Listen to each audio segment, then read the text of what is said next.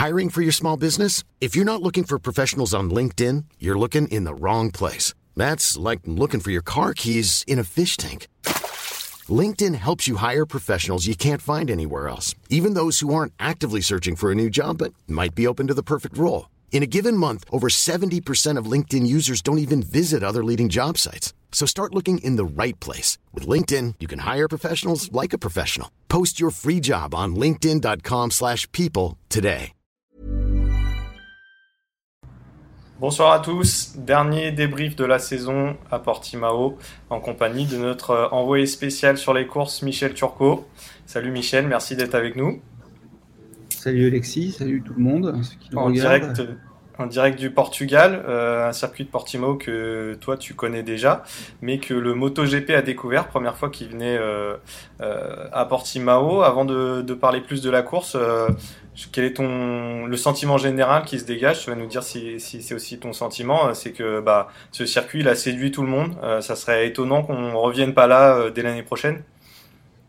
Bah, euh, enfin, ça on sait pas. Euh, enfin, ce qui est sûr, effectivement, c'est un circuit qui a plu, à, qui a plu à tout le monde. Euh, le circuit est, voilà, il y a du relief, c'est technique, donc tout le monde a pris du plaisir à rouler, à rouler ici. En plus, on est fin novembre, la météo elle a été exceptionnelle. Euh, il n'y a pas eu une goutte de pluie et puis les températures euh, sont, sont, plus que clémentes puisqu'on avait une vingtaine de degrés, tout le, une vingtaine de degrés tout le week-end. Donc euh, voilà, ça, ça, fait un joli rendez-vous et euh, je pense que tout le monde serait ravi de revenir. A priori, Portimao, ça va rester un circuit de réserve, mais de ce qu'on a compris, il y a de fortes chances qu'on revienne effectivement ici et d'ailleurs dès le mois d'avril, puisque donc le calendrier, on devrait avoir le début de saison au Qatar et ensuite les deux courses qui sont programmées euh, aux États-Unis et en Argentine très probablement seront annulées parce que d'ici le mois d'avril, la situation sanitaire mondiale ne sera pas suffisamment réglée pour, pour qu'on puisse voyager hors de l'Europe. Enfin, hormis le Qatar, c'est un peu à part, mais donc euh, voilà, l'idée, ça serait d'avoir deux courses euh, back-to-back à Portimao au mois d'avril pour remplacer les deux courses dont on vient de parler et ensuite on enchaînerait à Gérès, puisque Gérès, c'est, pas très loin d'ici, on est à la même latitude que, la, que l'Andalousie, donc euh, voilà, il, y a, il, doit y avoir 300, 300 km pour aller à Gérès, donc euh, ça pourrait être euh, en fait le début de la saison européenne. Mais bon, là, on est dans les. Hmm. Voilà, c'est pas, tout ça n'est pas encore établi, mais c'est, ce que, ce qui pourrait se passer. Bon bah c'est en tout cas c'est une bonne nouvelle pour les fans de MotoGP parce qu'on s'est vraiment régalé ce week-end comme les pilotes. Un Grand Prix euh, bah, remporté par euh, Miguel Oliveira avec un boulevard d'avance, euh, vraiment prestation impressionnante du Portugais. On va, on va en parler longuement. moi, la première question que j'ai envie de te poser, qu'on lui a aussi posée en conférence de presse, c'est est-ce que sa connaissance du circuit, il est portugais, c'est le local de l'étape, est-ce que ça a joué, tu penses, dans, dans cette performance? Euh, je pense pas vraiment, parce que en fait tous les pilotes avaient eu l'occasion de venir ici rouler euh, au mois de au mois de d'octobre, pardon, juste avant le Grand Prix de France, si je dis pas de bêtises. Donc euh, tout le monde a pu se familiariser avec la piste et euh, alors avec des motos qui n'étaient pas les motos des motos GP, hormis pour Bradle, hein, qui est pilote de test et qui a roulé ce week-end. Mais bon, en gros, toutes les usines avaient pu un peu euh, établir des réglages de base avec leurs pilotes d'essai et tous les pilotes ont pu rouler pour s'améliorer avec la piste. Donc euh, Oliveira, il avait couru ici à 4 ans aux 12 heures de Portimao avec une, avec une Yamaha R1. Ça, je pense pas que ça l'ait vraiment aidé. Euh, voilà. Après, il y avait pas mal de pilotes qui avaient couru ici en championnat, en, CEV, parce que c'est aussi une étape du championnat du monde junior. Donc, je pense pas que c'est fait une grosse différence. On peut pas dire non plus que ce soit l'accueil le, du public qui qui a surmotivé euh, euh, Miguel, hein, puisque les tribunes étaient vides. Après, c'est vrai qu'il a, voilà, bon, euh, il était porté quand même le drapeau, le drapeau portugais. On sait que hum, le, Portugal n'a pas d'énormes athlètes de, haut niveau, hein, à part Cristiano Ronaldo et équipe de football. Mais sinon, voilà, on sait qu'aujourd'hui, Miguel, il est vraiment reconnu dans son pays en tant que sportif de haut niveau. Je pense qu'effectivement, il y avait une petite motivation, mais cette motivation, en tout cas, il a, il a utilisé à bon escient, hein, parce que souvent, euh, souvent le fait de rouler à domicile, ça, ça fait faire des un peu, ça, ça, ça incite à surrouler. Euh, là, lui, il s'est promené et tout en maîtrise, quoi. Il n'y a pas eu une faute et il a dominé toutes les séances d'essai, hormis la, la FP2. Euh, très rapide tout le temps, très rapide au warm-up aussi avec des pneus usés. Euh, enfin, il a super bien travaillé, super bien préparé sa course et, et euh, pour avoir discuté brièvement avec Guy Coulon, il me disait qu'ils avaient utilisé en gros la moto qui a roulé à Valence. Ils ont trouvé aujourd'hui une bonne base. Voilà, ici, il faut une moto assez agile et euh, bah, la KTM, elle est devenue ce qui n'était pas l'an dernier. Euh, la version 2020 est, a vraiment progressé à ce niveau-là et euh, voilà, il s'est régalé avec sa moto. Euh, et effectivement, il était au-dessus du lot. Après, derrière lui, il y a eu deux pilotes euh, qui s'étaient déjà bagarrés à Valence, euh, Morbidelli et Miller, qui ont peu fait le spectacle derrière. Et puis après, euh, après beaucoup plus loin, parce qu'à 12 secondes, hein, le, le, quatrième, c'est Paul Espargaro, il est à 12 secondes. En revanche, entre, le, entre Paul Espargaro qui termine quatrième et, euh, et, euh, et qui termine, euh, qui termine 13e, il y a, euh, il y a 6, 6 secondes. Donc euh, ça a vraiment été resserré derrière. Quoi. Justement, euh, pour parler de ce podium, Oliveira, Morbidelli, euh, Miller, euh, dans le désordre. Est-ce que, selon toi, c'est voilà, Morbidelli, Miller, on les a vus à Valence, Oliveira, démonstration. Est-ce que ces performances-là sont annonciatrices aussi d'un niveau de forme de, ces hommes-là qui peut bah, perdurer sur 2021 Voilà, est-ce que ça peut être des hommes forts de 2021, ces trois hommes-là? Alors ce podium pour moi il est, il est super intéressant. Bon alors déjà parce qu'on voit des, des, effectivement ça confirme le, le, la, la, maturité de, de nouveaux pilotes. Hein. Alors Miller un petit peu à part puisqu'on l'avait déjà vu, mais Morbidelli qui a vraiment fait une saison exceptionnelle, Oliveira aussi, ce qui devient le premier pilote KTM à gagner deux grands prix. Euh, mais c'est on a trois pilotes d'équipe indépendante sur le podium et ça c'est vraiment euh, ça reflète vraiment ce qu'a été ce championnat, c'est-à-dire qu'on a aujourd'hui, c'était pas arrivé depuis 2004 et le Qatar. Euh, nous rappelle euh, notre ami euh, Thomas Morcelino. Donc ça, ça, faisait quand même 16 ans qu'on n'avait pas vu euh, une telle performance d'équipe indépendante. Donc ça veut dire que, ben voilà, aujourd'hui on a des équipes indépendantes qui sont de plus en plus liées à leur à leur à leur usine. Euh, on a vu ça commencer, ça avait commencé avec Ducati, hein, qui était, qui avec Pramac avait commencé à fournir de vraies motos officielles à son équipe junior. Euh, ça a suivi, euh, ça a suivi avec cette année avec KTM, Honda aussi avec le team LCR, qui, qui, qui avait un statut de, de, pilote aussi officiel avec une moto de l'année. Donc voilà, il y, y, a des liens qui se resserrent entre les, les constructeurs ont compris que avoir à fournir fournir une équipe B avec une, du bon matériel, euh, c'était euh, c'était aussi intéressant pour eux. Donc euh, voilà, ça, ça, a resserré vraiment le plateau. Et là maintenant, enfin, on est impatient de voir Suzuki qui avoir une équipe B, quoi, ce qui devrait être le cas en 2022 euh, et très certainement avec le team Petronas. Donc voilà, ça, ça l'équipe à ce moment-là, l'équipe B Yamaha devenant celle de la prochaine équipe de, de Rossi. D'accord. Enfin, ça c'est dans les, c'est les papiers aujourd'hui, c'est pas encore, c'est pas encore signé, mais bon, c'est ce qui se dessine aussi. D'accord, très intéressant. Euh, pour rebondir sur ce que tu dis et le niveau de compétitivité aujourd'hui des équipes satellites euh, avec du matériel d'usine, est-ce que c'est toujours aussi euh, intéressant pour ces pilotes comme Morbidelli, Miller ou Oliveira de chercher à tout prix à aller dans un team usine? Voilà, Oliveira, ça fait deux saisons par exemple qui est chez Tech 3 que ça se passe très bien, il a le même matériel. bon, il a dit que ça pouvait l'aider à passer un cap dans son pilotage. Qu'est-ce que tu en penses? Bah, c'est pas dans son pilotage que ça va l'aider à passer un cap. En revanche, voilà, comme il a, il a bien souligné, euh, une équipe officielle, euh, c'est, c'est plus de personnel. Donc, euh, c'est des ingénieurs en plus qui vont pouvoir euh, analyser le soir euh, toutes les toutes les datas, toutes les infos qui, qui, qui sont enregistrées. On sait qu'aujourd'hui, sur les motos, il y a, il y a tout, tout est enregistré, tout le tous les mouvements de la moto. Donc, il y a, énormément d'informations à traiter. Euh, donc, bah, avoir une équipe officielle, c'est avoir des ingénieurs en plus qui vont traiter ces informations et qui vont peut-être de chercher, euh, aider à chercher le dernier détail. Voilà, on voit, tout est tellement serré que euh, bah, gagner peut-être 5 centièmes sur un tour, ça peut faire la différence sur la course. Donc, c'est à ce niveau-là que le, gain va être important. Quoi. Enfin, qu'il peut y avoir un gain.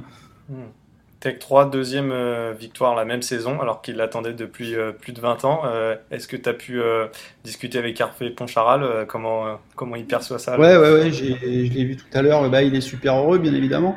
et surtout, cette victoire, elle arrive sur une course où il y, avait, il y avait tout le bord de KTM qui était là. Stéphane Pirer était là. Et donc, il était. Hervé m'a dit qu'il il pleurait de joie à l'arrivée. Il lui a tapé dans la main. Il a dit Tu t'es banco pour qu'on continue pour les cinq, pour cinq années de plus ensemble. Hervé il a dit OK, ils ont tapé dans la main. Donc un est signé, mais a priori, euh, ça va durer un petit moment l'histoire KTM Tech 3. Bon, bah ça c'est une bonne nouvelle. Euh, parlons un petit peu de nos Français. Euh, Fabio Quartararo, course encore très compliquée, termine 14e. derrière Valentino Rossi et Maverick Vignales qui font pas beaucoup mieux sur cette M1 2020. Alors Quartaro au championnat, j'ai du mal à y croire moi-même. il finit ce championnat à la 8 place. Euh, ouais, il a ouais, complètement dévissé. Alors sur cette course, sur cette course, il a expliqué qu'il a, en fait, il a eu, il a été, euh, il a eu des problèmes de crampes au bras. Ce qu'il avait, on se souvient qu'il avait eu ça en début de saison l'an dernier en, au Mugello. Il s'était fait opérer euh, avant le Grand Prix de Barcelone où il était monté sur son premier podium. Donc voilà, il, là il a il n'a pas été le seul à souffrir de, ce problème du syndrome, enfin de crampe, syndrome des loges. Euh, il y a, voilà, on l'a dit, c'est un circuit. Euh, il n'y a pas de répit. Il y a des, il y a des changements de, niveau, beaucoup de relief. Euh, donc voilà, enfin, il était un peu surpris d'avoir, mais il n'était pas non plus mécontent de sa course. Étonnamment, comme comme les autres pilotes Yamaha, que ce soit Rossi ou Vinales, ils sont ils sont tous plutôt bien amusés. voilà, même s'ils sont encore une fois loin, mais ils sont c'était vraiment serré derrière. On a eu des belles bagarres.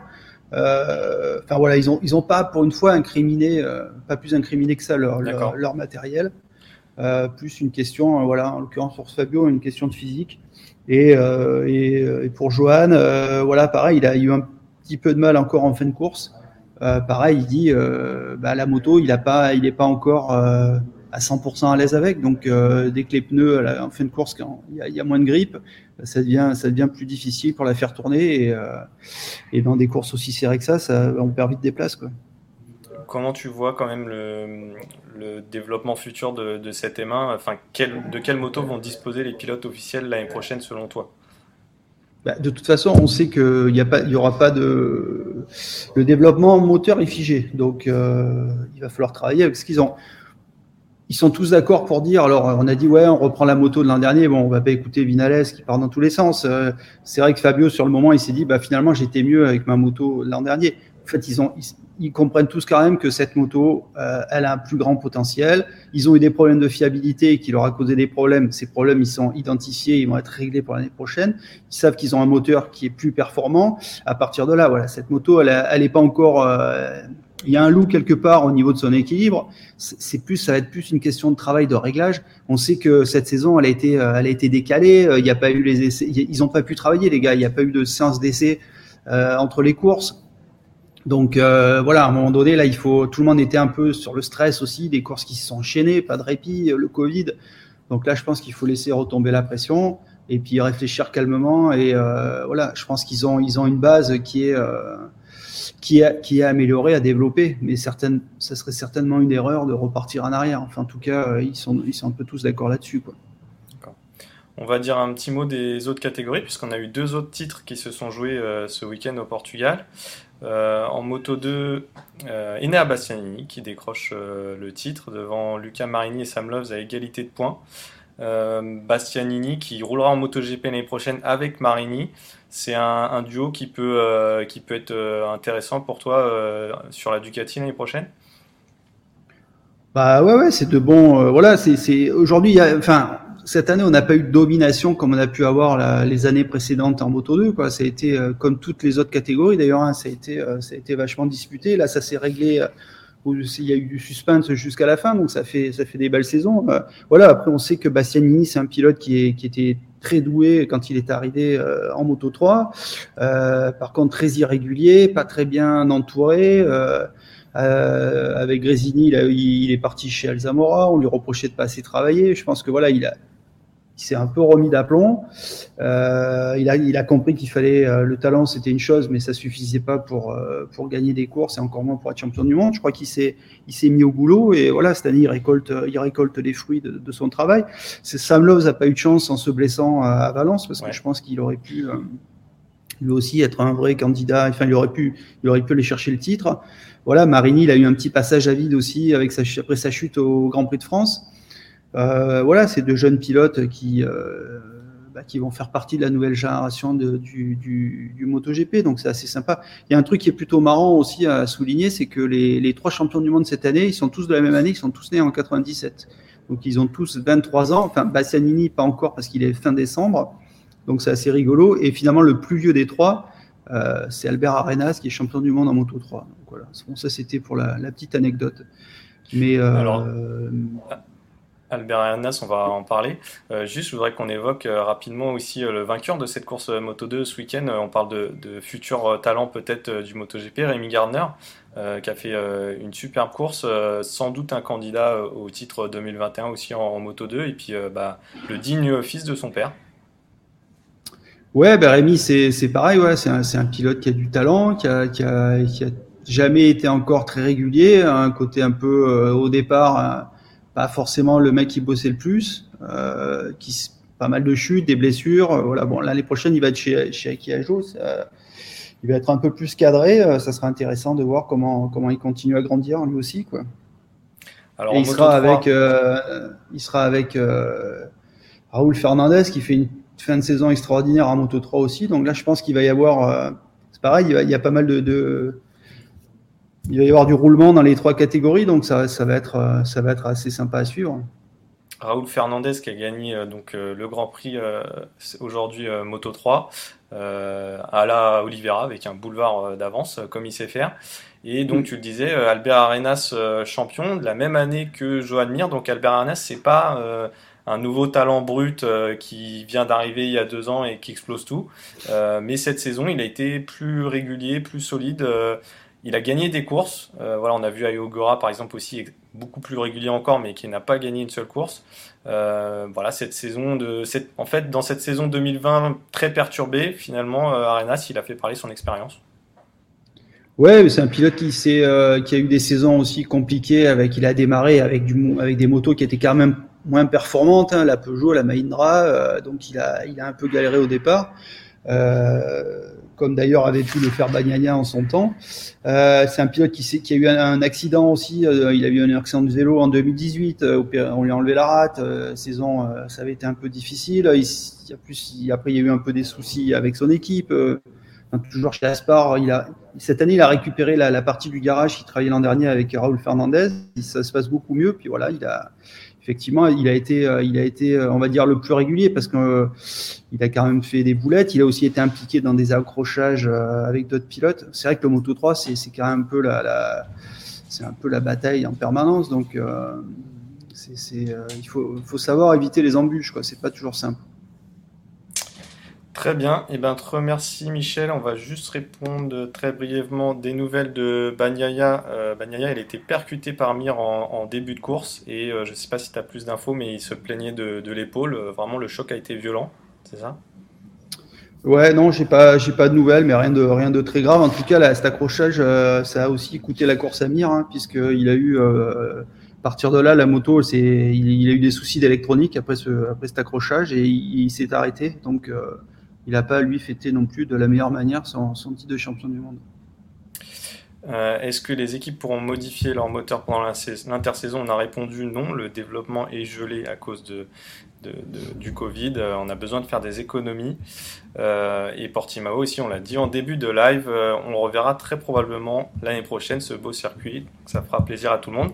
Merci Michel, on se retrouve, j'espère, très vite pour, euh, pour parler peut-être avec euh, des, des, pilotes pour peut-être un futur euh, Talk GP. Et puis, dans tous les cas, on espère que 2021 repartira au mois de mars comme prévu au Qatar. On croise les doigts. On croise les doigts, effectivement, mais on aura l'occasion d'en reparler de tout ça. Ça marche. Merci et bon courage pour tes bouclages de Moto Revue et GP bah, Racing. ouais, et le livre d'or, n'oubliez pas le livre d'or. Salut Alexis, salut tout le monde. Bye bye. Mom deserves the best, and there's no better place to shop for Mother's Day than Whole Foods Market. They're your destination for unbeatable savings, from premium gifts to show-stopping flowers and irresistible desserts. Start by saving 33% with Prime on all body care and candles. Then get a 15-stem bunch of tulips for just $9.99 each with Prime. Round out Mom's menu with festive rosé, irresistible berry chantilly cake, and more special treats. Come celebrate Mother's Day at Whole Foods Market.